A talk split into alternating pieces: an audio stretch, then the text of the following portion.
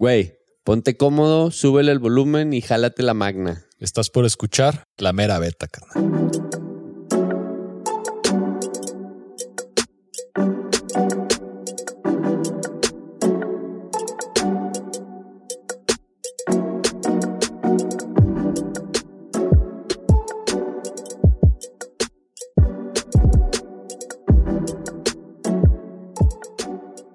Hola a todos, estamos en el 2021 y estamos muy próximos a ver la escalada por primera vez dentro de los Juegos Olímpicos. Hemos visto cómo ha cambiado la escalada en los últimos años, es mejor de lo que se podía esperar tal vez, pues es muy emocionante pienso para nosotros como escaladores ver el impacto que nuestro deporte ha tenido y el desarrollo que está llegando y cómo esto se traduce también en oportunidades para el desarrollo de atletas y pues de la gente que disfruta hacerlo. En esta ocasión estamos acompañados por tres licenciados en Cultura Física y Deportes.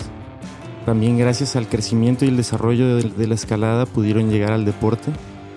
Y pues también esto significa que pues gente que tiene una educación basada dentro de la ciencia y la formalización de la escalada como algo que se necesita entrenar, también trae como resultado cosas positivas para el deporte. Entonces, pues este día. Estamos muy felices de compartir los micrófonos con Mirna Palos, Alex Franco y Alfredo Chávez. Hola. ¿Qué onda? ¿Cómo están todos? ¿Qué onda? Hola, hola a todos. Y bueno, el equipo de la Mera Beta nos reunimos en esta ocasión. Estamos completos, ¿verdad? Sí, estamos todos. Ajá. Luis Suárez, Fanny Uribe, Daniel Solorio y Omar Gaitán. Y bueno, pues bienvenidos. Gracias, Diego. Y, y Diego Vázquez, nuestro monstruo. Pues nada, se siente bien estar otra vez grabando, ¿no? Ya teníamos un, un, ratillo sin hacerlo, pero justo habían pas han pasado muchas cosas desde la última vez que grabamos al día de hoy. Yo creo que podemos partir de que um, hemos visto muchas competencias últimamente, tanto en línea como en vivo. No, sí, perdón, iba a decir que también hemos eh, grabado, ¿no? Hemos, bueno, he hecho la transmisión en vivo de competencias que está chido también, es parte de...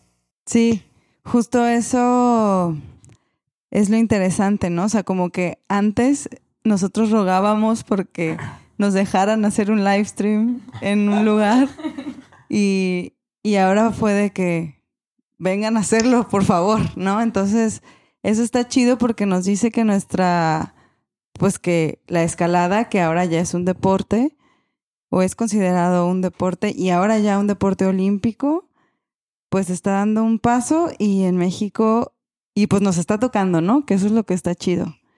Entonces, pues bueno, en todo este contexto, competencias México nacionales, bla, bla, bla, hay personas que llamaron nuestra atención por el des desempeño de pues de, del equipo, ¿no? Como tal, ¿no? Y en, y en este caso, pues por eso invitamos a Mirna y Alex. Nos ha tocado ver cómo desde, desde niños hasta pues ya jóvenes adultos este, han estado en las competencias teniéndolos a ellos como, a ustedes pues como entrenadores. Entonces, no de sé. Hecho, eh, ahí se y ve. apoderándose bueno, de los podios, ¿no? Ajá, exacto. Exactamente. Ahí es donde, donde se ve, donde se empieza a ver la presencia de, de, de, la figura de un entrenador en un deporte, ¿no? En un deporte que tal vez no, no estaba antes. Sí, porque en realidad como venimos de un año bien extraño, ¿no? Como el 2020 parecía ser el año de la escalada y pues de repente también como el, el hecho de la pandemia que aplazó a, a los Juegos Olímpicos por un año más, pues también prolongó un poco esta sensación de qué pasa con la escalada, ¿no? Y creo que también la reactivación de las competencias, que fue algo que ocurrió en estos últimos meses, también trajo con, consigo pues toda esta euforia y esta motivación. Y bueno, pues estamos a, a días de, de, ver las Olimpiadas, la escalada, entonces pues también eso es algo que nos motiva un buen. Siento que algo que comentaste ahorita, Diego, eh, que la pandemia aumentó mucho la expectativa de ver la escalada el hecho de que la empezaran a anunciar como deporte olímpico desde 2019, más o menos 2020, que se veían los proyectos este, grandes para la escalada a nivel internacional como deporte formal en, dentro del programa olímpico. hizo que mucha gente la volteara a ver sin, sin, sin conocerla. ¿no? Empezó mucho la expectativa de esa parte y pues yo creo que eso ayudó mucho a que este año la audiencia es mucho más, ¿no? Y no solo eso, creo de mi parte que tuvo como algo bueno quitando todo lo feo que nos ha traído como la pandemia, porque hay mucha banda, tanto niños como adultos, que pues quizá estaban enfadados en su casa y que ahora sí que son nuevos prospectos o nuevos talentos que ha traído como esta contingencia y que está bien chido porque pues es gente que buscaba hacer algo nuevo que quizá estaban pues ya destinados a escalar y que pues ahora sí que esto les dio el boom, los motivó y pues vinieron, por ejemplo, Mía que vieron en las compes, fue una de ellas, regresó y vino con su papá y como ella pues muchos otros ejemplos de niños que de verdad son muy talentosos, eh, adolescentes, adultos, que se ve como la iniciativa en ellos y pues ahora sí que está bien chido que más personas vayan conociendo esto, ¿no? De la escalada. La verdad lo que mencionas de Mía está bien interesante. No sabía que así había llegado ella al deporte de la escalada y la neta, o sea, hasta parece cuento, no sé, una película, ¿no? De la vida de un atleta, porque yo estoy seguro que Mía va a llegar bien lejos si sigue escalando. La neta se le ve el talento así, no, no puedes ver, es como la representación del talento así nato, ¿no? Lo, cuando veías escalar a Mía es, se le da. Bueno, y como, y como dice Mirna, pues con la pandemia seguro ahora literal escalaba por las paredes, ¿no? Después de tener a la niña tres meses encerrada, los papás tenían que hacer algo con esa niña. Vámonos poniendo en, en contexto, ¿qué significa que ahora la escalada sea un deporte olímpico? ¿Qué cambia? Ustedes que saben de otros deportes olímpicos, ¿Qué, eh, le pasa a un deporte cuando se convierte en olímpico? Bueno, ah, para empezar, algo que, es como muy, muy obvio, yo creo, para todos, eh, la masificación del deporte, ¿no? A partir de ahora y sobre todo en cuanto empiecen las competencias de escalada en los Juegos Olímpicos, mucha gente que ni siquiera tiene la idea de que ahora es un deporte olímpico los va a ver. Yo creo que muchos de nosotros eh, hemos visto pues alguna transmisión de Juegos Olímpicos, ¿no? Y pues no elegimos qué ver, simplemente vemos lo que está pasando. Así conocemos muchísimos deportes, muchísimos. Eh, por ejemplo, yo me acuerdo que cuando estaba niño, creo que fue en Atenas, no, en Sydney, vi el tenis de mesa. Y para mí toda la vida, toda la vida había sido ping pong nada más. Era un juego, algo recreativo, pero no. Ahí me enteré que Creo que sí fue en ese, la verdad no recuerdo la edición. Pero me enteré que era un, juego, un, deporte olímpico, un deporte bien, se entrena todo, ¿no? Y empiezas a dimensionar esa parte. Siento que la escalada va a dejar de ser eh, visto como un, un hobby, un, una actividad para, para vagos, un juego extremo, porque mucha gente así lo, lo, lo clasifica si le preguntamos a alguien que no sabe nada. Los locos que se van a trepar al, al cerro a las 7 de la mañana porque pues quién sabe qué daño les habrán hecho, ¿no? Eh, ya no va a ser así, lo van a ver como una actividad que requiere entrenamiento, que requiere... Como atleta. Exactamente, requiere una especialización, requiere en este lado un profesional que esté detrás de todos esos atletas. pasamos de ser vagabundos a ser gente diplomática. Ya no vamos a poder decir que somos los parias, ¿verdad, Diego?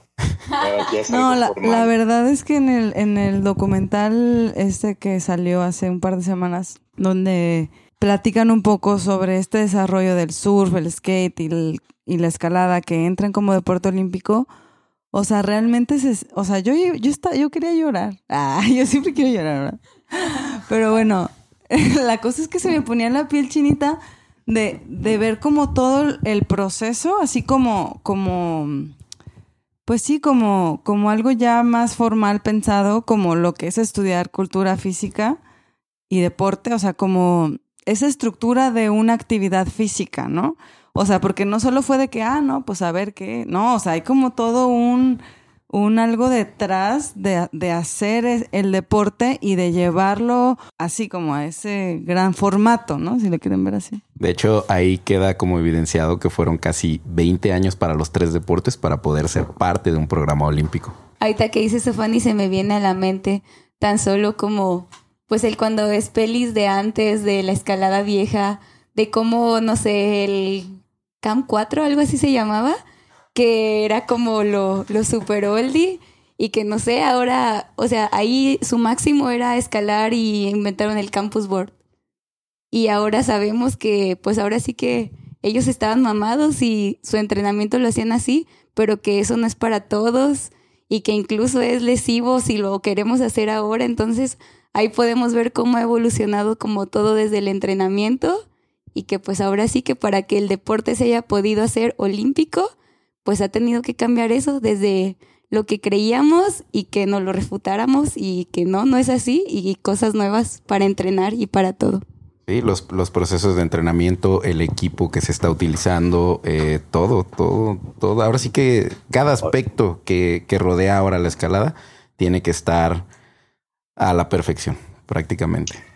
Entrando un poco en esto del entrenamiento, me gustaría, siento que estamos comenzando el episodio pero no le hemos dicho a, nuestros podcast escuchas eh, a que, por ejemplo, ustedes están muy metidos en esto. Si nos pueden, por favor, compartir a qué se dedican los tres. Bueno, ya se están chiviando, pero bueno, voy yo. pues yo soy Mirna Palos, tengo 26, casi 27 años cumplidos y trabajo de entrenadora.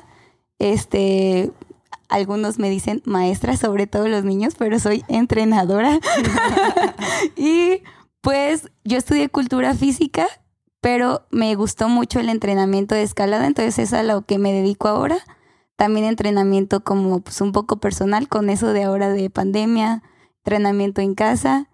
Y pues trabajo en Ameyali con niños, con adultos y con todo público que quiera ir desde los cuatro años de edad.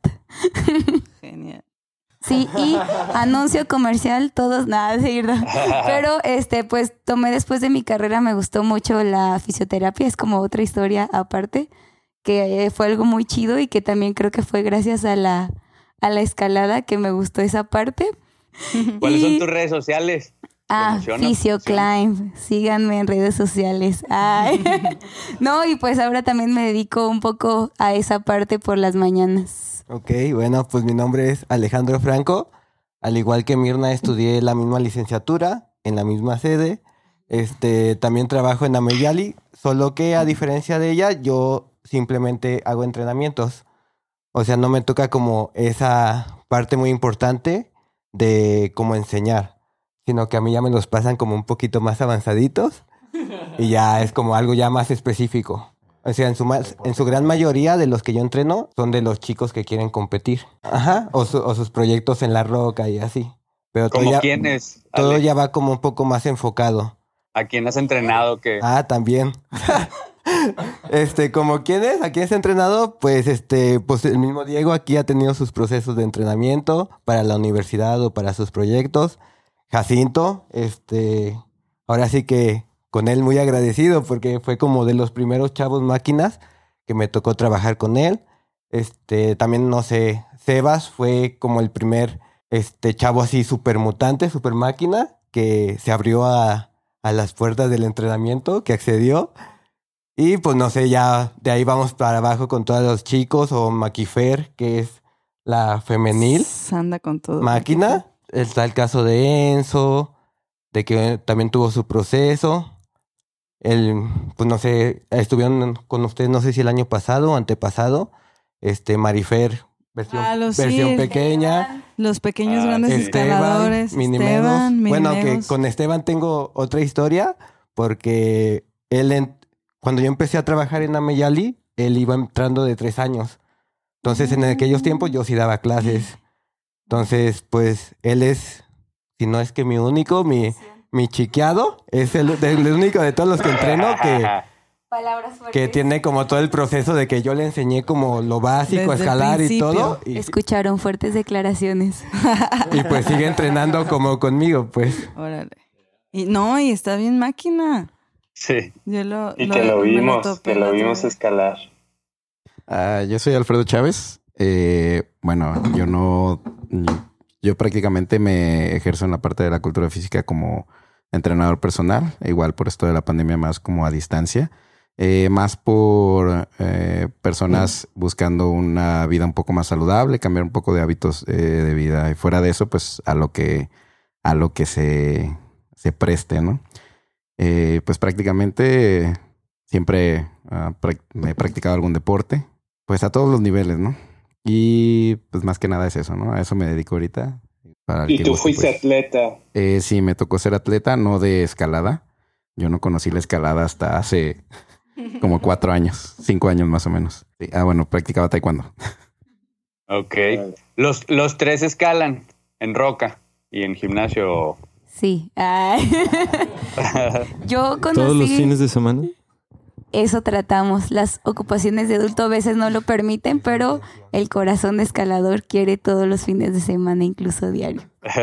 Pues yo conocí la escalada en la roca, entonces creo que es lo más bonito para mí. De verdad han sido así como, pues toda la semana, aunque trabajo en un rocódromo, han sido toda la semana poder ir a la roca, porque pues de verdad es muy, muy diferente, pues la sensación, la vista, el sentimiento de escalar y sacar tu proyecto.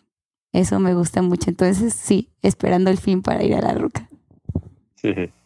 Este, bueno, eso que acaba de hacer mención, no sé si suene como un poco triste decirle que la situación de que no siempre podemos escalar, pero cre- creo que es, bueno, no sé, al menos yo así lo vivo a veces, es como de que sí es triste, pero luego está como el otro perfil o, o la otra cara de que eres entrenador y ves lo que hacen tus chicos o chicas que estás entrenando, cómo logran sus proyectos, o ya sea la competencia, algún objetivo, puede ser algo así muy sencillo, cualquier no sé, de que a alguien le enseñases a hacer un drum y que ya lo domina, y ya es como una pequeña satisfacción con la cual tú te quedas, pues. Y ya compensas un poco la balanza con eso de que no estás escalando y así. Sí, es que creo que todos tienen el concepto, o la mayoría siempre nos dicen de que, ah, no manches, tú escalas, tú entrenas, perdón, tú trabajas en un rocódromo, no manches, de seguro has de escalar un buen. Y pues no, o sea, estás ahí porque, pues sí estás un buen ahí, pero estás concentrado pues en lo que estás enseñando, en tus atletas. Si tú te pusieras a escalar, pues bien chido, ¿no? Pero pues dejarías de lado el punto de corregir a los demás, de estar viendo su avance, de realmente estar enfocado en el entrenamiento. Y pues es algo que nos pasa, que todos creen que, no, no manches, qué chido. De seguro escalan un montón ahí en el gimnasio. Sí, eh, eh, eso está chido porque también habla como del compromiso que tienen ustedes como hacia, hacia los escaladores, ¿no? Como no, no es, antes pienso que los escaladores como los secretos que te pasaban para entrenar éramos entre los mismos compas, ¿no? De que, ah, ¿cuántas barras haces? No, pues hago tantas porque leí en un libro de no sé quién que se podía entrenar así. Entonces, como las referencias que podíamos tener a veces no eran tan específicas o no teníamos a alguien que nos acompañara en nuestro proceso de entrenamiento. Entonces, eso también como nos lo dejaba muy en las manos y pues también como esa es la parte de pasar de estar haciendo tu actividad y ser súper clavado con ella a hacer algo más profesional, ¿no? Como ya la búsqueda de convertirte en un atleta.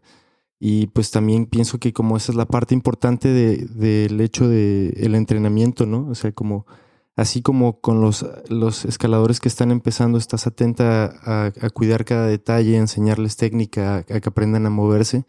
También como este, esta misma idea puede ir hacia pues los escaladores destacados, ¿no? De, de darles un perfil mucho más, eh, sí, un perfil de atleta, ¿no? Pues ahora sí que es muy diferente en cada persona, porque hay principios del entrenamiento básico que una te tienes que, bueno, lo más importante es la individualización. Entonces te tienes que enfocar en pues la edad de la persona, sus capacidades, sus habilidades, en qué hay que mejorar. Entonces ahora sí que es algo muy personalizado. No, desgraciadamente no hay algo, una fórmula mágica general, que estaría bien chido que, que pues sí lo hubiera, ¿no? Todos escalaríamos bien duro. pero, pero pues desgraciadamente no. Entonces son muchos factores que tienes que combinar para que al final pues la persona no se lastime, este que es como lo más importante, que aprenda las técnicas que necesita y pues lo más chido, que todas las edades puedan hacer lo que les gusta. Sí, justo platicaba después del Nacional ahí en, en Pico Norte, platicaba con Clau de que ella me dice que se le hace eh, muy, muy, lo más difícil que se le hace es entrenar a niños. Dice, porque es que un niño te va a decir que no. Así de que, de que, ay, no, ya no puedo. Y se avientan, ¿no? Así como que ni siquiera hacen el esfuerzo porque para ellos lo están jugando, ¿no? Y es lo que dice Clava, a mí es lo que, lo que se me hace más difícil. Entonces, como que yo quería preguntarles a ustedes, o sea, ¿cómo le hacen para que, para no martirizar al pobre niño de que hazlo, ándale 20 veces, a, a, a realmente motivarlo y que, y que, o sea, y desde pequeño, yo me imagino que también con adultos, ¿no? O sea, a mí me ha pasado de que, de que me dicen, ándale, sí, sí puedes, no sé qué, y yo sé que no, no puedo, ¿no? Entonces es como eso. Pues es que ahora sí que precisamente ahí viene ahora sí nuestro papel como licenciados en cultura física, porque está bien chido el aprendizaje.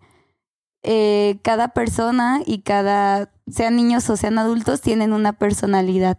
Entonces, el entrenamiento también tienes que basarlo en esa personalidad y tener como tus propias estrategias o comandos de si tienes a un niño que es muy hiperactivo, pues saber cómo utilizarlo también para que motive a los demás. Porque si un niño es líder, los demás lo van a seguir. Y entonces tú tienes que ser muy inteligente al momento de, de estar con ellos y ver sus personalidades y sacar lo mejor de sus personalidades para que unas siempre estén motivados. Y pues ahora sí que como en todo va a haber quien es más tímido, quien no y entonces hay que saber cómo motivarlos porque hay a lo mejor a quien no le gusta que todo el tiempo le estén echando porras y hay a quien siempre le gusta ganar. Y entonces hay que ir como modificando esas ciertas cosas para que todos puedan como pues destacar lo mejor de ellos y lo mejor en el deporte. Yeah. En el del tema olímpico, ¿qué, ne- qué necesita este deporte para ser considerado olímpico? O sea, ¿qué, qué, qué requirió para decir a la escalada sí, sí puede ser un deporte olímpico o, Ah, o lo, no? Ni lo que habla, nos Ah, platicaban de... ¿Qué dijiste? Que es un deporte individual, pero se Ah, necesita marca. A ver, explícanos eso. Ah, lo que pasa es que pues, los deportes se clasifican, ¿no? Ah, de deportes de combate, deportes de conjunto, los, los deportes de pelota, eh, y están los de tiempo y marca, como el atletismo, ¿no? Que se gana en algunas pruebas de que, que llegué antes, pero se mide un tiempo, ¿no? Se mide una distancia, una marca a cumplir. Pues la escalada prácticamente empieza o entra dentro, dentro de estos. Eh, ya desde el hecho de poner un objetivo o que alguien, bueno, una competencia, ya lo hace un deporte este, con reglas, con eh, un, bueno, un reglamento y especificaciones, ¿no? De esos, y desde ahí basa, se llega a la parte de cómo, cómo se vuelve un deporte para poder ingresar a los Juegos Olímpicos, ¿no?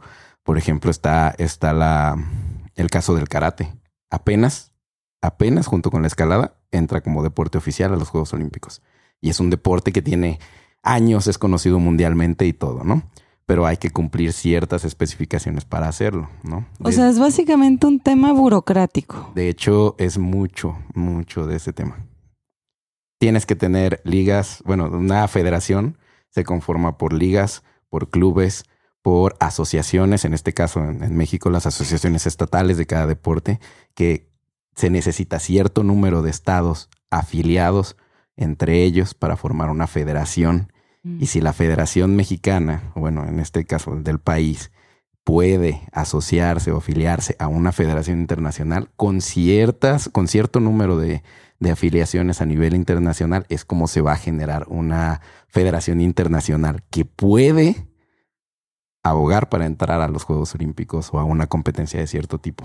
Es justo lo que veíamos en el documental, ¿no? De, de la popularidad, ¿no? O sea, que realmente sea un deporte redituable, que tenga una industria a su alrededor, que tenga una cultura, que tenga youth, que tenga juventud que lo haga. O sea, como por eso ya van sacando, ¿qué? El de lucha grecorromana, sí, porque ya son puros... Pues Sí. muy poca gente que lo hace, ya no quiero Eh, de decir hecho, nada de hecho, más. de hecho ese es, ese es tema que igual nos tocó a nosotros, es en la licenciatura nos tocó pues conocer ese deporte, ¿no? Y de cómo se van cambiando las reglas para que pueda mantenerse en el programa olímpico. La, la lucha greco eh, tuvo que cambiar ciertas partes del reglamento, por ejemplo, para poder seguir dentro de, de- de los Juegos Olímpicos, para poder ser llamativa para las personas. Entonces, ahí va toda esa parte. ¿Tendrá, ¿Tendrá esto que ver que acabas de mencionar, Alfredo, con lo el formato en el que decidieron eh, jugar con las con la escalada en las Olimpiadas, ¿no? De que, de que cada, escalador tiene que hacer las tres modalidades que son de tiempo, boulder y deportiva. Cuando pues todos sabemos que un escalador de bloque o de deportiva ni de pedo hace la de tiempo, ¿no? La de velocidad, perdón. Este, ¿tendrá algo que ver por ahí? Como que las Olimpiadas les hayan pedido ese formato o algo para hacerla más popular all around o algo eh, Fíjate, yo creo que sí. La verdad, yo creo que, que, como es, pues es la primera vez que está ahí, pues lo están probando, ¿no?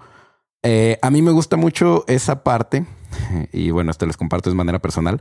El lema de los Juegos Olímpicos es más fuerte, más rápido y más alto, ¿no? ¿Cuál es el deporte que los cumple los tres? La escalada. El burler es ser más fuerte, la velocidad pues es ser más rápido, la, la, la dificultad es para llegar más alto, ¿no? Si se ponen a pensar como que esa parte un poquillo ahí, no.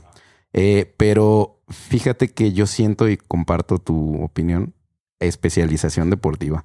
No pueda, bueno, en este caso habrá un atleta que sea el mejor en las tres, pero siento que es un mayor potencial si en algún momento se logra separar las tres, este, las tres eh, categorías del deporte, las tres divisiones del deporte, para, para hacerlo más llamativo. Yo siento que sería mucho más llamativo esa parte, pero bueno, ahorita vamos viendo cómo, cómo funcionan ahí, ¿no? ¿Cómo que sucede y luego vemos? Algo así. ¿Qué significa para México y sus atletas que ahora es la escalada sea un deporte olímpico? Ah, de hecho, justamente hoy en la mañana me tocó ver una noticia, no sé si alguien más la haya visto, eh, bueno, yo la vi porque Thor la compartió. La CONADE acaba de, de, de, oficializar la remodelación, por ejemplo, del muro que está en las instalaciones de la CONADE. Entonces estamos viendo que ya hay un interés por, por el desarrollo del deporte en este país, que ya va a ser algo, algo que vamos a ver en, los próximos, en el próximo ciclo olímpico a partir de que se terminen estos, qué programa o qué estrategias hay para el desarrollo de la escalada como deporte en México. O sea, desde, ah, bueno, viene la masificación del deporte, ¿cómo le vamos a hacer para hacerlo más popular, para hacerlo más accesible para todos, para que todos lo conozcan y sacar atletas, que como ya lo dijimos, bueno, ya hay varios representantes ahí y todo, pero eh, pues se necesita más, ¿no? O sea, a nivel mundial, creo que México pues está bastante atrasado en, en esta parte, pero potencial hay mucho cómo desarrollarlo es lo que vamos a tener que estar. Eh, pues bueno, vamos a ver cuáles son las estrategias que va a tomar los organismos este, responsables de esta parte, ¿no? Creo que también está la parte de que como deporte olímpico, quizá ya, este, pues hasta las escuelas, ¿no? Sean como el semillero de, de nuevos prospectos, que así como una clase de educación física que se da, puedan tener así como de, mira, mira, está en las Olimpiadas, ¿no? Este, que llame más la atención y que se pueda tener las escuelas, que ahora sí que ahí es donde empieza tanto la detección de talentos como pues las habilidades que se van desarrollando en los niños, que pues el trepar es una básica. Entonces, creo que sería buena idea desde ahí hacerle como ese hincapié. Y pues no sé, nosotros también que en la escuela tuvimos la oportunidad de tener esa, esa materia que ahora ya no existe, que existe como parte de la universidad y deportistas, pero que ya no es una materia, que nosotros tuvimos la oportunidad de tenerla, pero, ajá, la fortuna, pero que pues las demás generaciones quizá ya ahorita no la tienen, que con esto que ya va a ser la escalada un deporte olímpico, pues quizás se modifique tanto en nuestra universidad como en todas, que pudiera volver a ser parte de ella, porque pues ahora sí que nosotros estamos aquí por haberla conocido en la escuela. Y pues creo que si no lo hubiéramos tenido, no estaríamos aquí ahorita con, con ustedes. Y qué chido que alguien más pudiera tener esa oportunidad de conocer algo que le motive, que le guste mucho y pues que sea su trabajo y que ame su trabajo, ¿no? Gracias a eso. Amén. Por ejemplo, en la en, en TEC, en las escuelas del TEC en Guadalajara no hay escalada, ¿no? Siendo que en, México y Monterrey sí la hay. Y en algún momento se propuso el, el tema y, y fue como, no, no, no, muy peligroso, muy así, oye, pero ya hay en el tec no, no, no, no, no, no, no es, no es tema, ¿no? No, no le vamos a meter por ahí, a lo mejor a quien lo quiere empujar en las escuelas, los, así que los preparadores físicos de esas escuelas, como dices, maestros de deportes, puedan ya tener una herramienta más para empujarlo. De, de, hecho, es tema, ¿no? O sea, ¿qué deportes son populares en, en, en las escuelas, en, en, las universidades sobre todo? En este caso, eh, tú lo dices en el TEC de Monterrey, eh, siendo específico, bueno, siendo un poco más específicos, Monterrey, ¿no? Allá Nuevo León, que tienen los cerros, que la escalada pues es un poco más, digamos, desarrollada, ¿no? En cuanto a bueno, no más desarrollada, sino un poco más popular, por decirlo así, ¿no? Mucha gente la practica, ok, ¿sabes qué? Eh, tech, yo ahorita quiero jalar más estudiantes, ¿no? Y sé que hay muchos, ¿no? ¿Qué, qué actividad les puedo dar? Porque eh, el deporte en las escuelas es una estrategia para ahora sí que para tener más alumnos, ¿no? Eh, pues ya vieron el impacto que tiene una universidad, ¿no? O sea, el hecho del muro que se puso la, en aquel entonces la primera universidad la Wadi, cómo, cómo andaba, ¿no? O sea, de, oye, yo ni, yo ni atletas tengo para esto, o sea, ¿qué voy a hacer? Lo necesito porque quiero que mi universidad en ese caso pues crezca, ¿no? Son estrategias que toma pues cada quien para, para poder, para un beneficio personal, ¿no? Pero que está apoyando al desarrollo de algo más que no, que no se ve tan fácil. Sí, yo la primera vez que vi una infraestructura así mucho más seria en una competencia fue en la universidad y a mí me sorprendió mucho porque no sé si son cosas que uno no se espera, ¿no? O sea, pienso que esto es más común en otros países, ¿no? Que es algo tal vez muy propio de América Latina y posiblemente aquí en México pues lo estamos viviendo. Pero como el ingreso de la escalada en las competencias universitarias pues sí marca como un antecedente del hecho de que ya las universidades, que son instituciones públicas, están tomando en cuenta el deporte, pues marca una patente de que la escalada está yendo hacia algún lado, ¿no? Y creo que también eso es más bien como de las cosas que nos emociona, ¿no? Como escaladores mexicanos de pues darnos cuenta de que hay posibilidades, o sea, de que hay oportunidades, que lo que hacemos tiene un, un propósito más allá de pues de ir a escalar y cotorrear con tus compas, ¿no? Como puedes llegar a algo, pues, este, como va a haber oportunidades también, ¿no? Aspirar incluso como alumno a una beca, ¿no? Si escalas. Sí, exacto, como eso, ¿no? Como lo de las universidades. Puedes aspirar a una beca en, en, una buena universidad si eres un atleta destacado. Entonces, pues eso se traduce en oportunidades para la escalada en México, ¿no? Porque sí, como justo el, este cuestión de las federaciones, ¿no?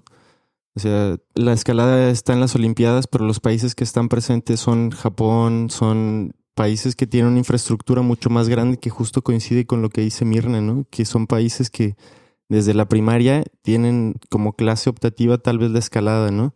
Y que eso hace que desde chicos se cultiven los talentos para darle una dirección, ¿no? Muchos escaladores empiezan a competir en competencias juveniles, ¿no? Aquí es algo que no, no es tan fácil tener acceso. Entonces creo que también eso gestiona el desarrollo de los talentos los cultiva y permite que tengan un desarrollo mucho más amplio, ¿no? Ya también dentro de la escalada deportiva o dentro de la escalada en bloque.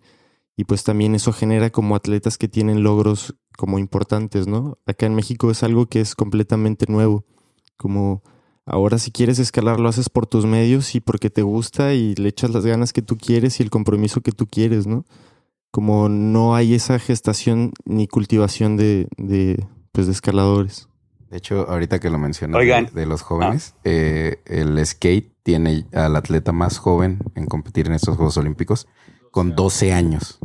O sea, desde ahí podemos ver la, la, la oportunidad que se abre, ¿no? O sea, esa niña, si sale, porque según yo es femenil, si sale, eh, pues imagínense las, las puertas que se le abren, ¿no? Para todos, una beca universitaria, en un deporte que muchos dirían, eso ni es deporte, ¿no? O sea, y ahorita viendo, pónganse pues, a checar la, la, infraestructura que pusieron para ese deporte, específicamente para, para el skate. O sea, si te quedas así como que, wow. Oye, no.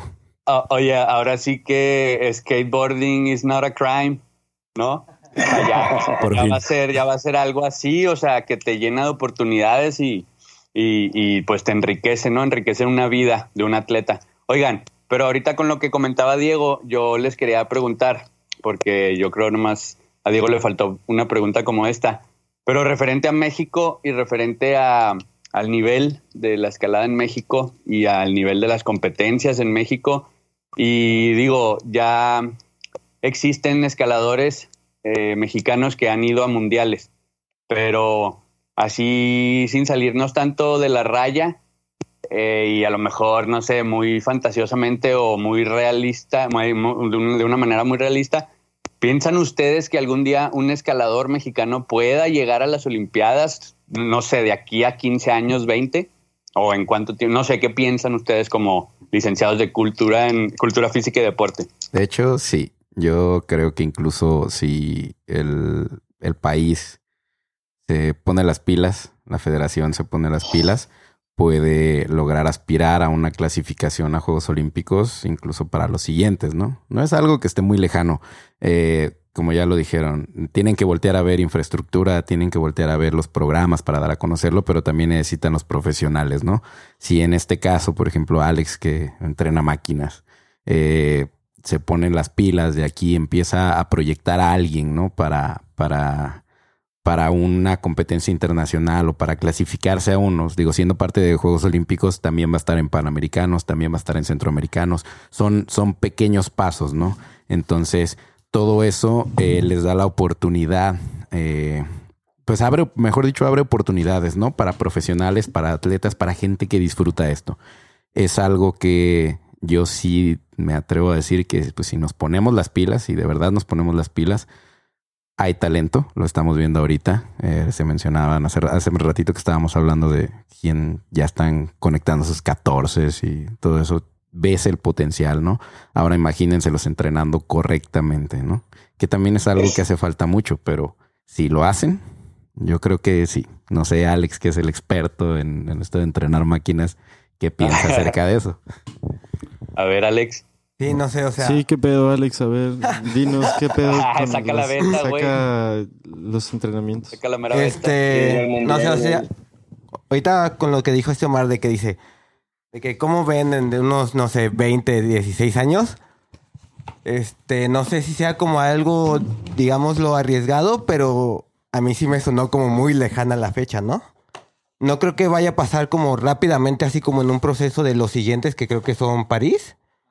Pero creo que, no sé, la oportunidad de los siguientes, no sé, en lugar de que sean los cuatro o ocho años, puede que, ponle que no, a lo mejor tengamos ese boleto, pero sí creo que ya se podría dar como, no sé, un golpe duro a la mesa, por decirlo de alguna manera, con los resultados de, del país. Metiéndonos a los entrenadores y lo, y lo que decía Alfredo, antes y así como en una recapitulación veloz, nosotros no teníamos como a lo mejor entrenadores profesionales o licenciados en cultura física entrenando escaladores y dedicándose de lleno como ahorita Mirna y Alex, pero teníamos, por ejemplo, una huerta que aún así fue a mundiales, ¿no? Y ese es un, es un ícono mexicano, tiene muchos primeros ascensos, todavía es un escalador muy fuerte y él ya entrenó, entrenó gente, a lo mejor gente del tipo, digo, no sé si directamente, pero a, a los chavos que ahorita tienen 19, como un Thor Villegas que escala 14 y que, y que está y que está encadenando los primeros ascensos de Mao a una mucha más corta edad y que él creo que entró, precisa, hablábamos en, cuando lo entrevistamos, él entró a cultura física en deportes, ¿no? Entonces vamos a tener una siguiente generación en la que ya, ya entra esta figura de, del entrenador con educación para meterle un extra que a lo mejor no tenía, no tenía la escalada, ¿no? Tenían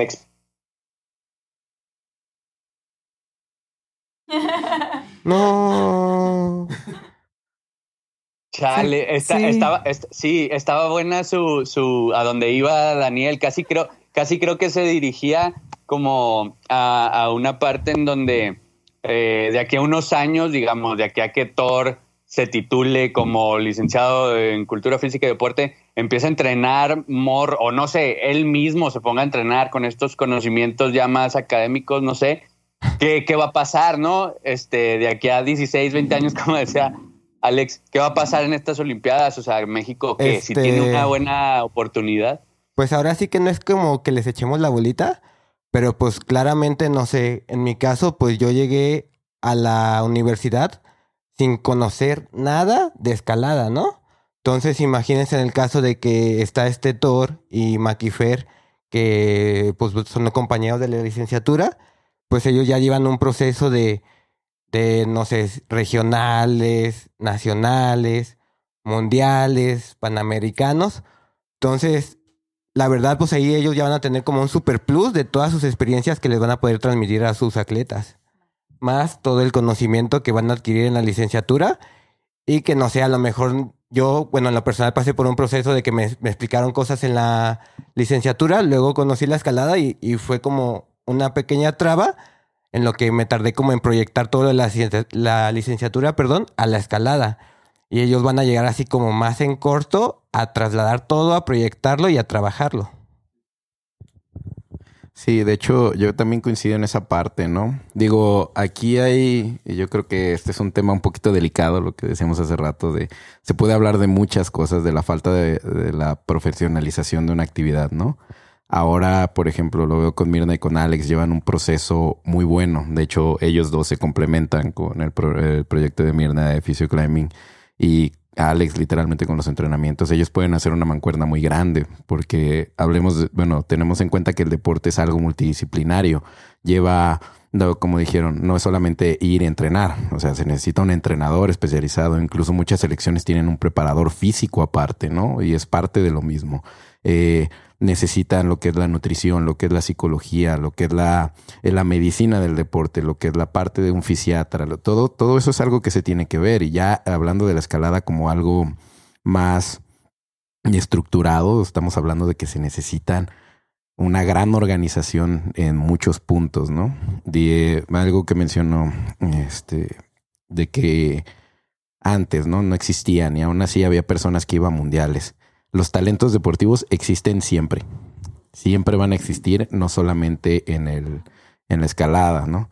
No, nunca, digo, todos hemos visto al niño prodigio que en la primaria jugaba fútbol y se la vivía jugando fútbol y era, hacía cosas que de plano sobresalían, ¿no?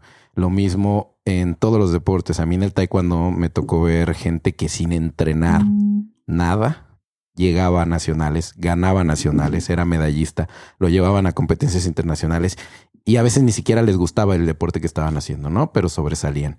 Parte de un entrenador también es saber identificar ese tipo de atletas. Mirna lo dijo hace rato con los cuando ves a un niño, ¿no? Sabe, saber identificar qué tipo de atleta tienes, qué tipo de niño tienes y saber cómo llegarle a ellos. La, la individualización del entrenamiento es algo muy importante. Siento que ahora, por ejemplo, con Thor, hace poco me lo topé ahí en un rocódromo también y platiqué poquito con él. Tiene mucha expectativa y no sé, me dio mucho gusto saber justamente lo que dice Alex, ¿no? Lleva, va a llegar con toda la experiencia, no solo de competencias, ¿no? Pero, ¿qué va a pasar si en algún momento él dice, no, pues porque la carrera es grande y de repente llegas y nosotros diciendo, no, pues él va a ser un buen entrenador porque fue un buen atleta, no, y llegó y le gustó la fisiatría. Y lo último que va a hacer va a ser entrenar este, o la educación física y se vuelve maestro de educación física o se vuelve, o sea, se pasa un poquito como a la administración del deporte y todo eso y como entrenador nunca. O sea, es algo que pasa también. No solamente es voltear a ver y yo estoy, tengo muy, bueno, podría decir muchas cosas que ni siquiera sé si debería. Eh, Cirilas. que, que pasan en cuanto a los entrenadores, ¿no? En quién confía la gente y en quién no. Y yo creo que hemos vivido mucho esa parte, ¿no? Eh, a mucha gente se le hace fácil en lugar de, ir al doctor, sus remedios caseros, ¿no? Ahora imagínense con el deporte. Voy a un gimnasio, no tengo ni la peor idea de qué hacer. Veo al güey mamado de la esquina que trabaja en el gimnasio porque está mamado, pues voy con él. Nunca le van a preguntar a Mirna, que es licenciada en Cultura Física y Deportes, a Alex, que es licenciado en Cultura Física y Deportes. Nunca. Siento que eso es algo que es cultural, por desgracia, y ahí va a requerir pues mucho trabajo por parte de nosotros y de las personas encargadas en este deporte, porque lo hemos visto, digo, yo sí lo aplaudo, siempre lo he dicho de Ameyali, Mario pues siempre ha estado como a favor de que seamos los profesionales, ¿no? Los que estén encargados de esa parte. Pero ¿quién más? O sea, vas y en otros lugares si no escalas once, no eres bueno para enseñarlo, ¿no? Hay una analogía que me recuerda a Chávez que dice de que si vas al dentista, o sea, ¿te atenderías con alguien que no estudió para ser odontólogo? Pues claro que no, ¿no? O sea, si vas a tener una cirugía, este, ¿te operarías con alguien que no es cirujano? ¿Te operarías con el de la cocina, el cocinero? ¿Con el maestro? Pues claro que no. Y entonces, ¿por qué si dejamos que nos entrene alguien que no estudió, que no se capacitó?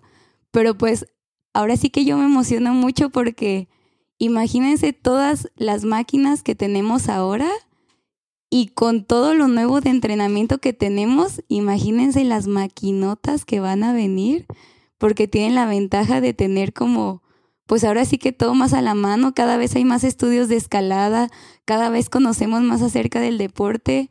Entonces creo que es una ventaja muy, muy grande para todas las nuevas generaciones que están comenzando. Tienen ahora sí que más conocimiento a la mano. Y si así ya tenemos muchísima banda muy fuerte, imagínense los que vienen.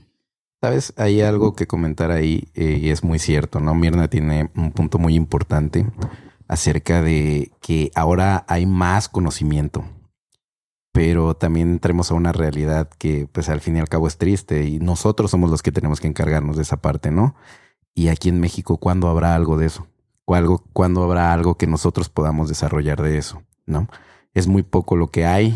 Eh, por ahí yo vi un libro ya mexicano acerca del entrenamiento de escalada. Eh, actualmente siento que sin, si a la escalada, y bueno, yo sí lo veo, la verdad, de mucha gente que he escuchado que dice, no, ahorita con la escalada en los Juegos Olímpicos se va, se va a volver este, algo más, todo el mundo va a querer hacerlo, las zonas van a estar, van a tener mucho impacto, sí, pero no están viendo la oportunidad que hay. Ya mencionamos varios puntos este, importantes, lo que mencionábamos con Diego de, oye, pues soy bueno para esto, una vez con una buena universidad, ¿no? Y el deporte me la está proporcionando, la actividad para la que soy bueno, pero también nosotros, se está abriendo un campo en el que, ah, ok, ¿sabes qué? Este, Federación Mexicana voy a tener que, que tener ciertos números de, de atletas, voy a tener que, que buscar cierto número de profesionales, voy a tener que tener a las organizaciones estatales bien, bien alineadas con eso y voy a exigir que sean cierto tipo de perfil los que estén entrenando, los que esté. Es una oportunidad inmensa para nosotros también siento que es algo que también tenemos que voltear a ver. No, no todo es impacto que nos va a generar como un, desequilibrio, ¿no? Es más las oportunidades que está abriendo, porque esto también va a generar mucha cultura, de hecho, un, muchísima cultura en cuidado de las áreas, cuidado de los de, de, nosotros mismos, ¿no? Como escaladores, de la gente que tenemos, el hecho de cuántas veces no hemos visto al, al típico escalador que pues, ni siquiera está volteando a ver el que escala, ¿no? Va de punta y no está haciendo todo eso este, va a cambiar mucho. Todo lo que es conocimiento tenemos que generarlo, todo lo que es cultura tenemos que generarlo. Eh, de lo que se mencionaba de los entrenamientos. Vas y ahorita la, así sin ser profesional vas y entrenas. Ahora imagínense la diferencia de ir con alguien que sí entrena, ¿no? O sea, yo he visto y también platiqué de hecho una vez con Haas, eh, que fue a un mundial, creo que sí fue un mundial, y me le pregunté, ¿y qué crees que te hizo falta? Me empezó a decir un montón de cosas. Y yo, pues obviamente con el tiempo, yo digo, sí, cierto, ¿sabes qué? Eso es parte de una preparación que no estás haciendo tal vez de lleno, ¿no? ¿Sabes qué? Te hace, siento que yo te, yo siento que te hace falta esto, ¿no?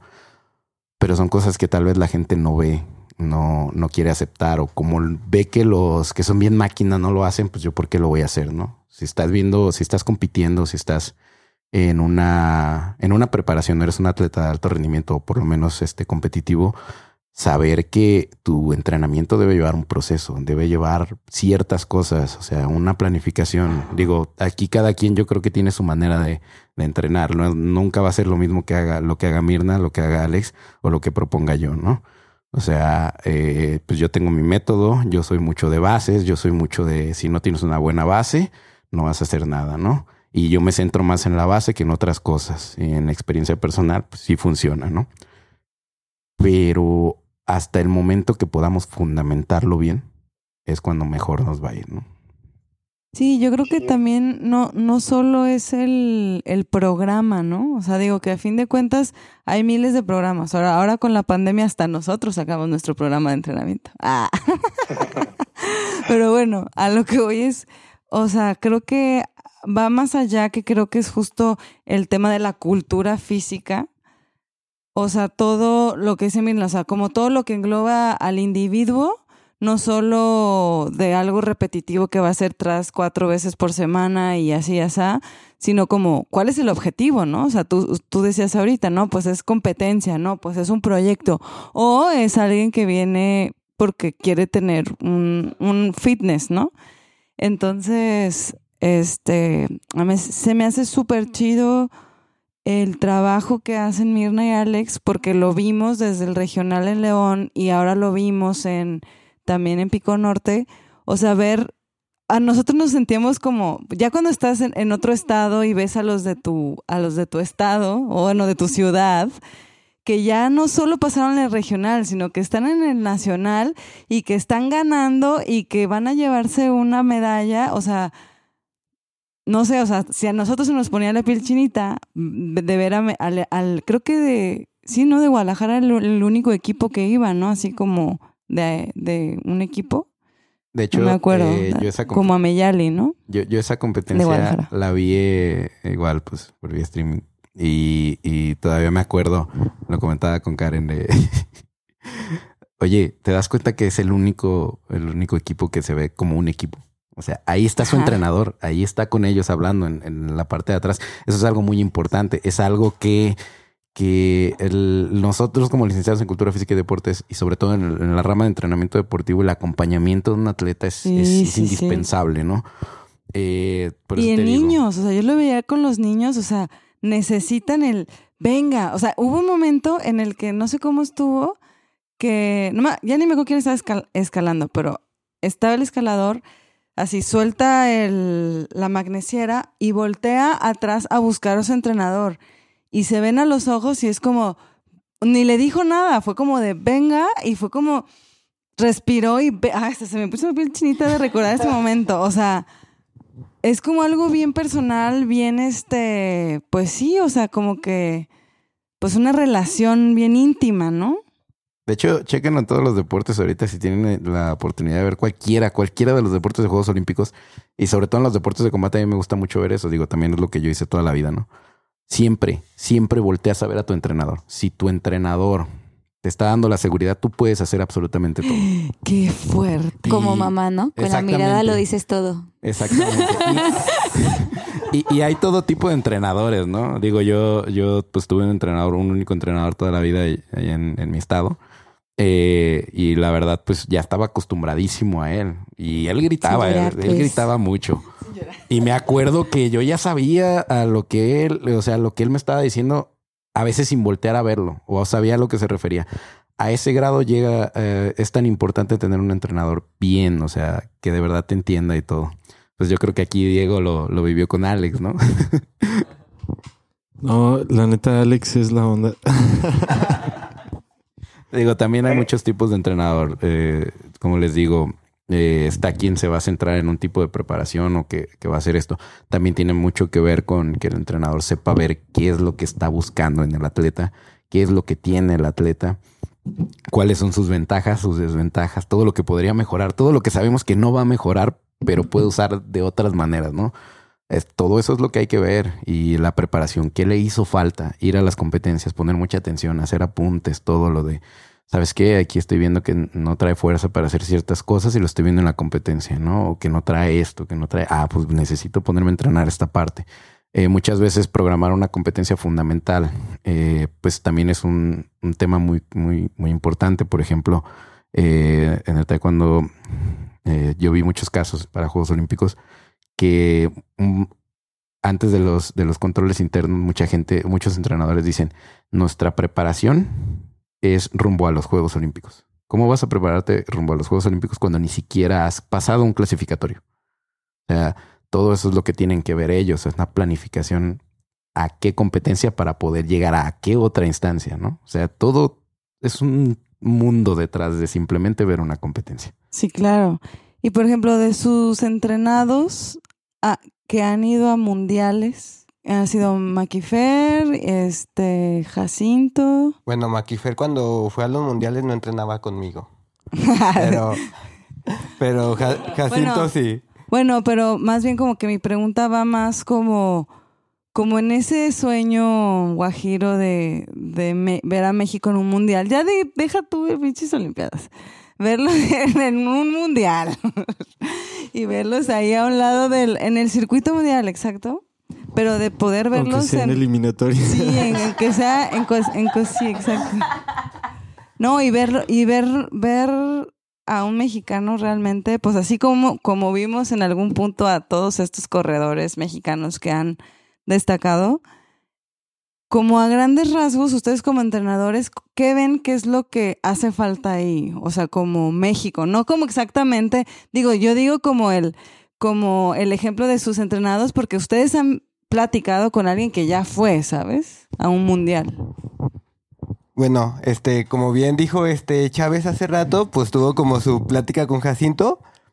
Y pues Has fue un atleta que fue a mundiales y panamericanos y simplemente tenía como el apoyo, digamos, de, de sus papás y el entrenador, ¿no? No estaba un fisio, no estaba un nutriólogo en su momento, no, no, no estaba como todo el equipo con el cual contaban otros equipos, ¿no? Por ejemplo, este Mario hace mucho mención de que cuando fueron a Italia estaban los chicos de Japón y así de que va un chavo, un chavo encargado simplemente para grabarlos. Va otro chavo simplemente para ponerles el calentamiento. Otro es el enfriamiento, el nutriólogo, el doctor y así, tas, tas, tas, tas, tas. Y acá pues va a México, no sé cuántos chicos, con una persona, ¿no?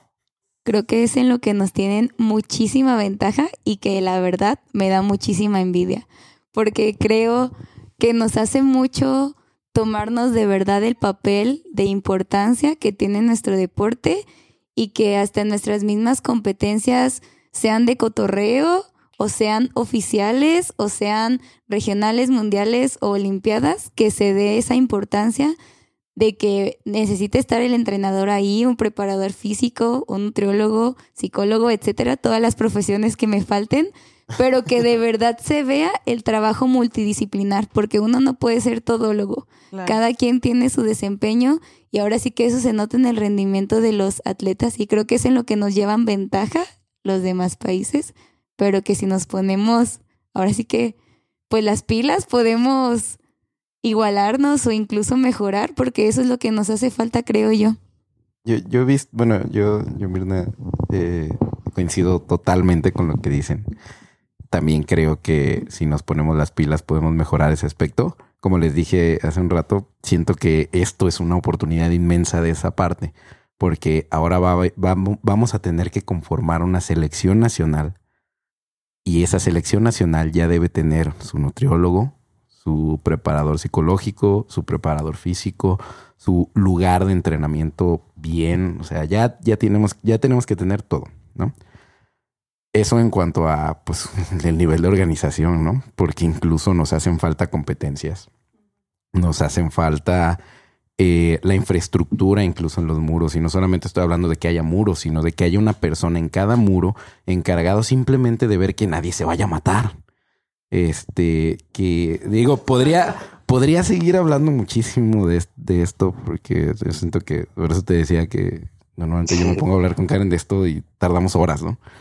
Eh, de las cosas que, que también hacen falta es, ok, no tenemos o vemos a los atletas qué preparación física les hace falta, qué bases les hacen falta. Podrán ser máquinas, pero siempre tienen algo que mejorar, ¿no?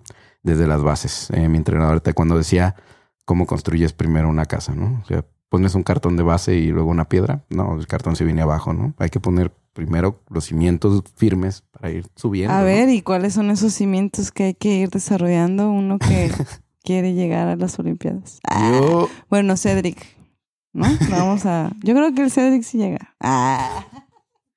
Eh, yo creo que aquí cada quien tiene su opinión, ¿no? Para mí, eh, una preparación física, sobre todo en un deporte como la escalada, eh, correcta es muy importante, muy, muy importante. Y si no es la una base, porque ya lo dijimos, la especialización del deporte o la, la, este, las, las tres modalidades, ¿no?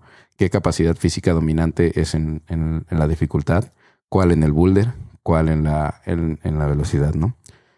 siento que trabajar las tres, pues sí es complicado. Ahora vamos a ver cómo, cómo están los mejores atletas de, en, esta, en estas disciplinas, ¿no? En estas modalidades. pero yo siento que aquí nos falta mucho esa parte porque como vemos a los escaladores entrenar, y digo, yo me voy mucho a la preparación física porque es algo que me gusta. Vemos a los, a los escaladores máquinas entrenar con este, nada, que me pongo pues mi arnés y unas pesas para colgarme en un solo dedo, ¿no? Y ahí va el que no sabe nada atrás de él porque él lo está haciendo y escala chido, pues voy a hacerlo, ¿no? Eso se me hacía bien chido en Pico Norte que, que había un pizarrón y que decía importante, si eres principiante, no entren, ¿qué, qué decía? No hagas... No, no hagas barras en esta... No, pero de dedos, o sea, como que no, ha- no Ah, hagas Ah, sí, o no, entre, no hagas entrenamiento de dedos, ¿no? Te vas a lesionar, así decía, te vas a lesionar. Sí, o sea, Creo que esa es una buena aclaración, exacto. porque precisamente, y ahora sí que va de la mano, con el entrenamiento, sobre todo en los niños, hay ciertas fases sensibles que se deben de cubrir en cada etapa y que probablemente, o sea, pues la gran mayoría no lo sabe, pero, o sea, cada edad del niño hay cualidades que debes de destacar y hay cuáles cualidades no debes de trabajar porque No está listo. no, sus epífisis del crecimiento siguen, se pueden lastimar y pues ahora sí que es algo lesivo para ellos y entonces hay que ir respetando fases en su crecimiento dependiendo a su edad. Y yo que pues ahora sí que les va a afectar en la vida ¿Tú crees, adulta. ¿Tú crees que los japonesitos los estén respetando? Ah, Yo creo que los hacen sufrir mucho. No, de hecho, de hecho, yo creo, yo he visto, o yo, bueno, yo, yo sí llegué a ver, eh, literalmente con ellos tienen esa parte de las fases sensibles bien, bien trabajadas. Tienen toda la estructura deportiva, eh, bueno, todo el desarrollo deportivo bien trabajado, porque literalmente desde, prácticamente desde que naces dices, tú vas para acá. Y el desarrollo que vas a tener es esto, esto y esto. Podrás, estás en cierta fase y te- tu desarrollo va encaminado ahí. Y va desde la educación física en la escuela. Aquí en México, pues realmente no. O sea, eh, siento que eso es lo que hace falta. Como lo dijo Mirna, hay fases sensibles, hay este, los tipos de, entrenamiento, las los tipos de persona que van a hacer esto. Aquí lo, del, lo de no hagas este, lo de las barras en los hamburgers, ¿no? De algo por el estilo. Digo, es algo importantísimo. ¿Quién te lo dice?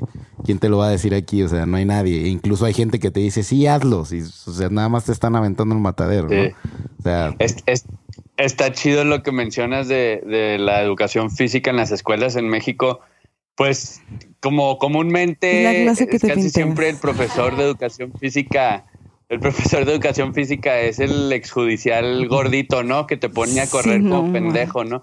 Y, y pues que vas a ver de, de una buena preparación física si la panza caguamera está ahí presente.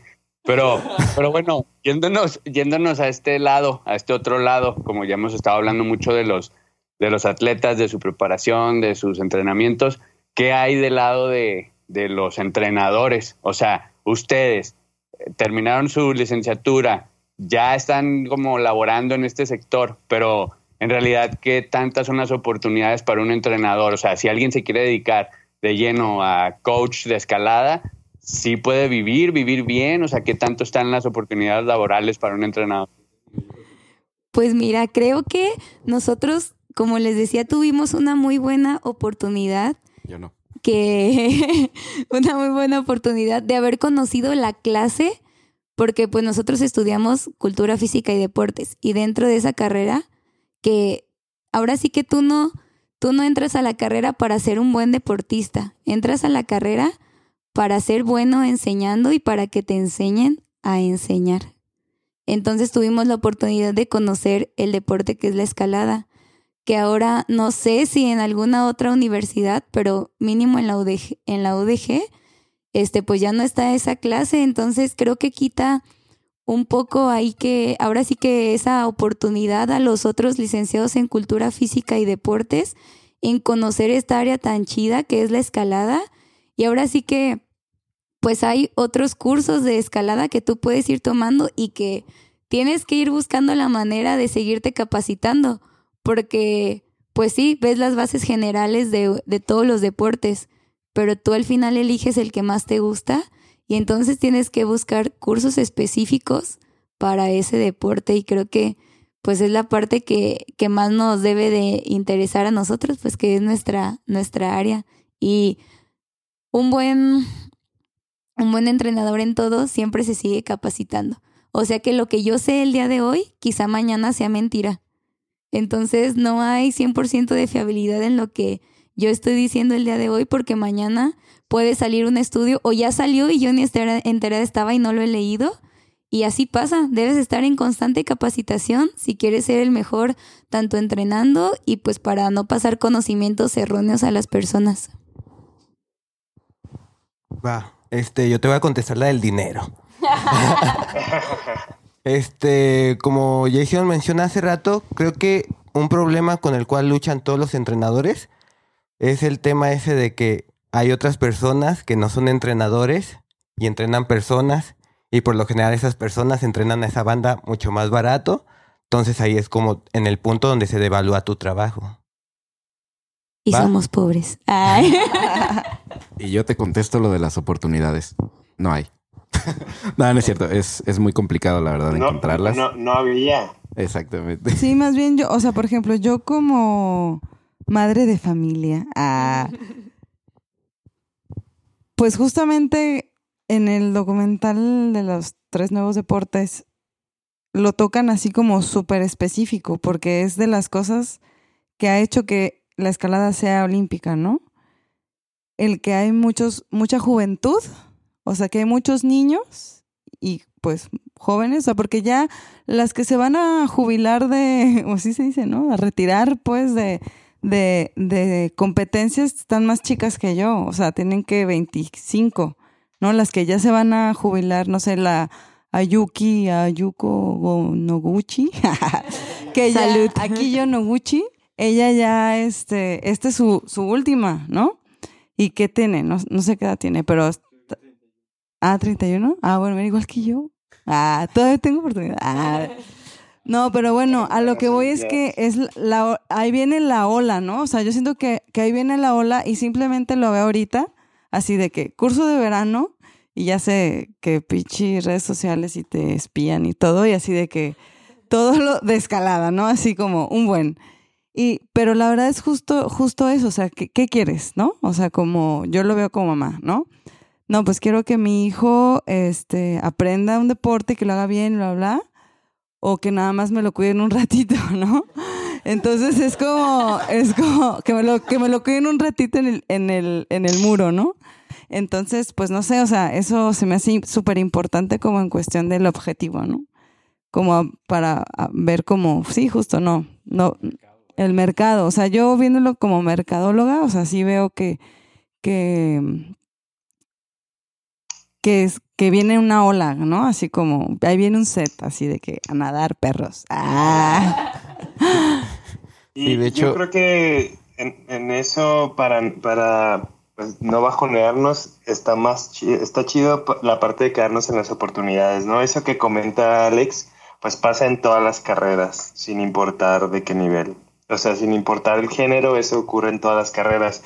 Pero pero como decía Alfredo, pues a fin de cuentas, el, hoy, hoy es difícil dedicarse a coach, a coach de escalada. Hay a lo mejor cinco gimnasios en Guadalajara y en algunos el que pone el gimnasio es el entrenador, pero hay ahorita uno que ya que tiene sus coach profesionales. Pero, ¿qué va a pasar cuando todos los codes de los 32 estados tengan que tener escalada y tengan que tener un coach? Entonces, hoy no hay, pero el, el 8 de agosto, el 9 de agosto, cuando arranque la preparación para el siguiente, pues ya hay 32 lugares, ¿no? Entonces, los licenciados en cultura física y deporte que querían ser coach, pero no, o sea, que, que no podían hacer escalada porque no era sustentable, no era viable financieramente, ya lo va a hacer, ¿no? Ya va a haber 32 puestos de entrada abiertos. Y eso va a jalar a que los gimnasios, a lo mejor ya los privados, pues también tengan que tener esos, ¿no? Y empieza, y el psicólogo que le gustaría apoyar escaladores no era viable, y el fisio y el, y el equipo y el nutriólogo ya va, o sea, ¡pum! ¿no? Viene, como dice Fanny, ahí, está la bola y esto, y esto va a estallar. Y va a haber además los, los que no aspiran a Olimpiada, pero que dicen, oye, a mí me hubiera gustado que cuando Luis y yo teníamos 15 años, hubiera quien nos preparara eh, formalmente. Para hacer un. En Ah. escalada, lo que, pues sí, lo que encontramos, por ejemplo, lo que encontré en un par de años que en el año que hice fútbol americano, en el que había una estructura, había un gimnasio y había un entrenamiento y eran seis meses de entrenar seis días a la semana para seis meses después empezar a ir a partidos, ¿no? Entonces eran seis, seis días de entrenamiento y uno de partido y seis de entre- Y entonces es, eso no lo había en la escalada, ¿no? Entonces, ¿qué fue primero el huevo? ¿Qué es primero el huevo la gallina? No sé, pero ya estamos en este momento, ¿no? Ya, ya va a haber un, un- una persona como, como ese de casi 40 que, que a lo mejor quiere hacer lo que no pudo hacer en los 20 años anteriores de escalada y dice, ah, ok, ya hay, ya hay licenciados en cultura física que me pueden pues ayudar a, a recuperar un poco el terreno. Ya no voy a ir a la Olimpiada, pero, pero ya quiero entrenar con alguien que sí sea un profesional del, de la cultura física.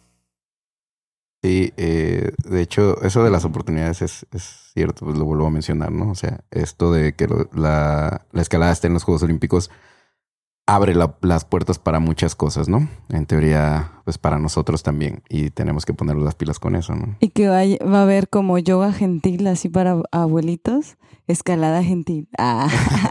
Pues creo que, que está bien padre porque ahora sí que nos estamos enfocando en un área de la población, pero creo que los que van a Olimpiadas o a competencias es un área muy pequeña de la población y la mayoría lo que busca en realidad es lo recreativo, el hacer algo que de verdad les gusta, que les llene, que les cree motivación. Y creo que es el área también que tenemos que tomar mucho en cuenta porque son los que, como ustedes dicen, o sea, solo hacen actividad física y quizá no hayan hecho el resto de su vida actividad física, pero quieren empezar. Y ahora sí que son los más propensos a lesionarse y son los que más hay que cuidar, que vaya la progresión adecuada a ellos y que cumplan su fin, que es divertirse. De hecho, de hecho, eso es algo muy importante. Yo creo que incluso ellos, esta población un poco más de edad, un poco más elevada, que quiere hacer el, deporte, son los más importantes de ver, por lo mismo que mencionó este Mirna. Imagínense, ¿no? O sea, también voy, tengo 45 años y quiero intentarlo, ¿no? O sea, como, pero llego y a los al mes me lastimo. Incluso voy a dejar de llevar a mi hijo porque yo me lastimé, te vas a lastimar tú, ¿no? O sea, el tener cuidado con esa parte siento que es de lo más, de lo más importante, ¿no? Y de hecho, otra cosa que se mencionó ahorita y me da mucha risa. los- las edades en los deportes, Mirna dijo, es muy poca la población que va, o sea, es un, perdón, un sector muy pequeño que se toca para el, para el deporte competitivo. Y sí, es cierto, muchos deportes tienen un rango de edad muy pequeño para poder este, ser un atleta sobresaliente, ¿no? Y la escalada, ¿no? Y la escalada, pues digo, no sé cuántos años tenga el mayor, pero hay muchos deportes de... Pero es este. ¿Cuál es el francés? Le, Le Grange, que, que estuvo en el mundial pasado, que tiene 38. Mm. Y estuvo en la final. ¿Cómo? ¿Le, Strange? No, ya no, no sé cómo. Ahorita busco el nombre. Pero sí, o sea, por ejemplo, hay deportes que, que 38 años, ¿no? En Juegos Olímpicos no vas a ver a alguien. Pero, por ejemplo, el skate tiene a esta persona de 12 años, es un niño. Eh, deportes de combate que gente llega a los 32, 34 años y se retira.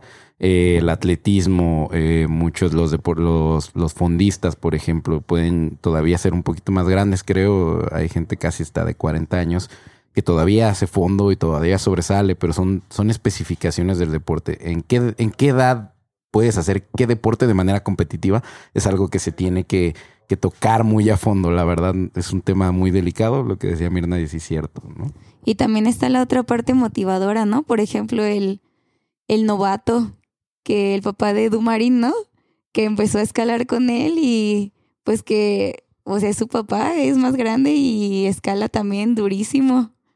Entonces creo que también está esa No- parte nosotros, motivadora. eh, cuando fuimos una vez a Potrero, este, estábamos ahí, pues, dándole a las deportivas, ¿no? En el supermarket wall. Ah.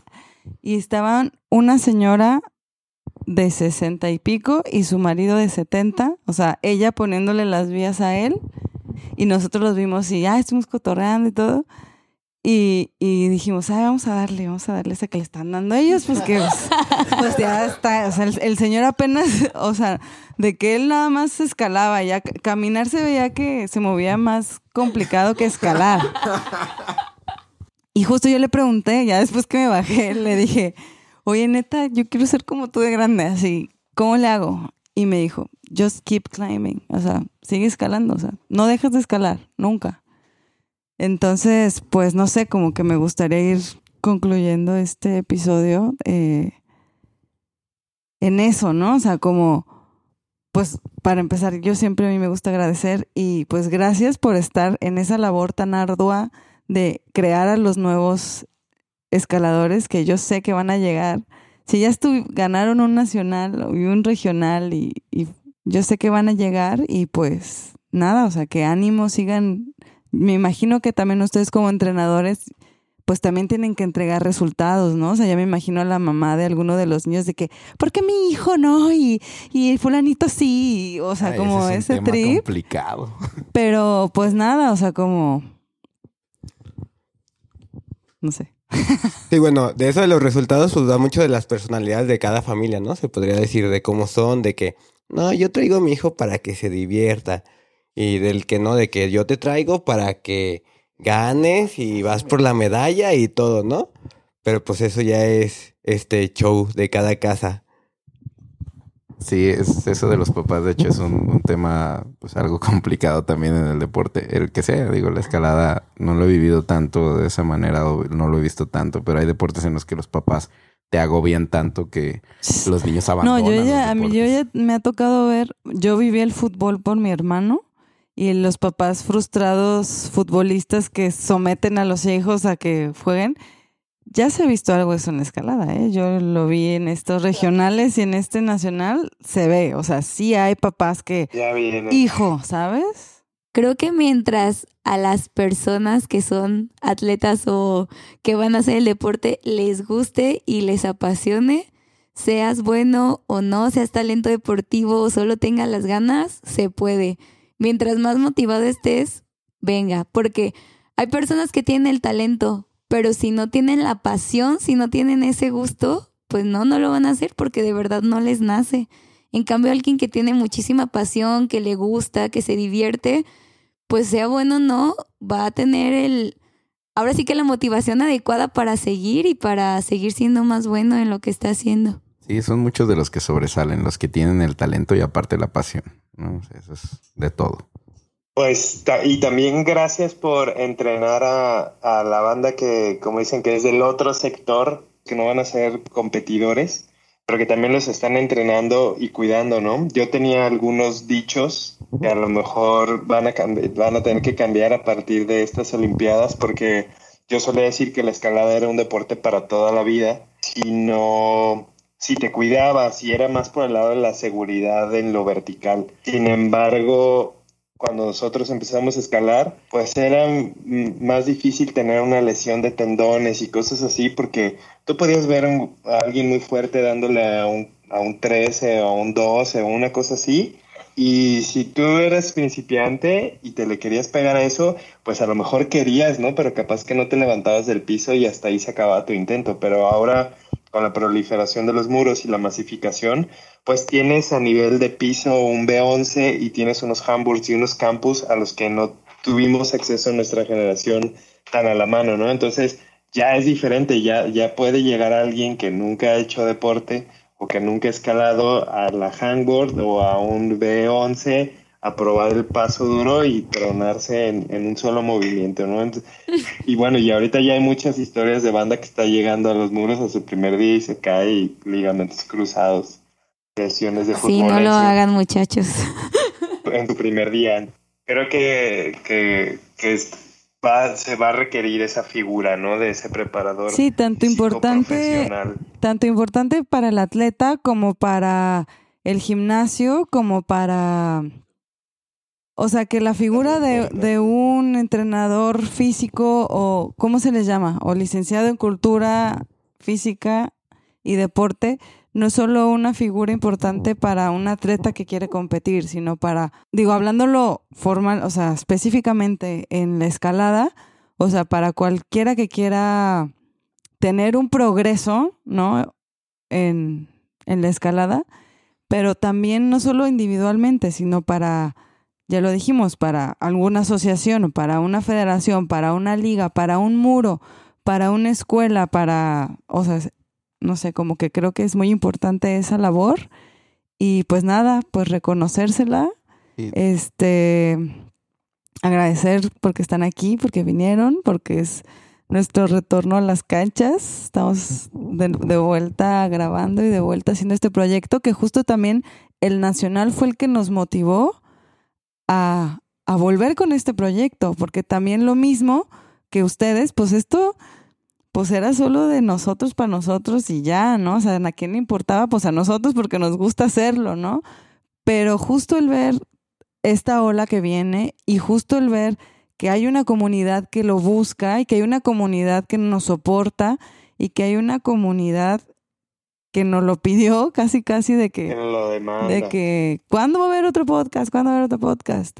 Entonces, por eso como con toda certeza puedo decir que que, que hay mucho futuro en el deporte y, y pues nada.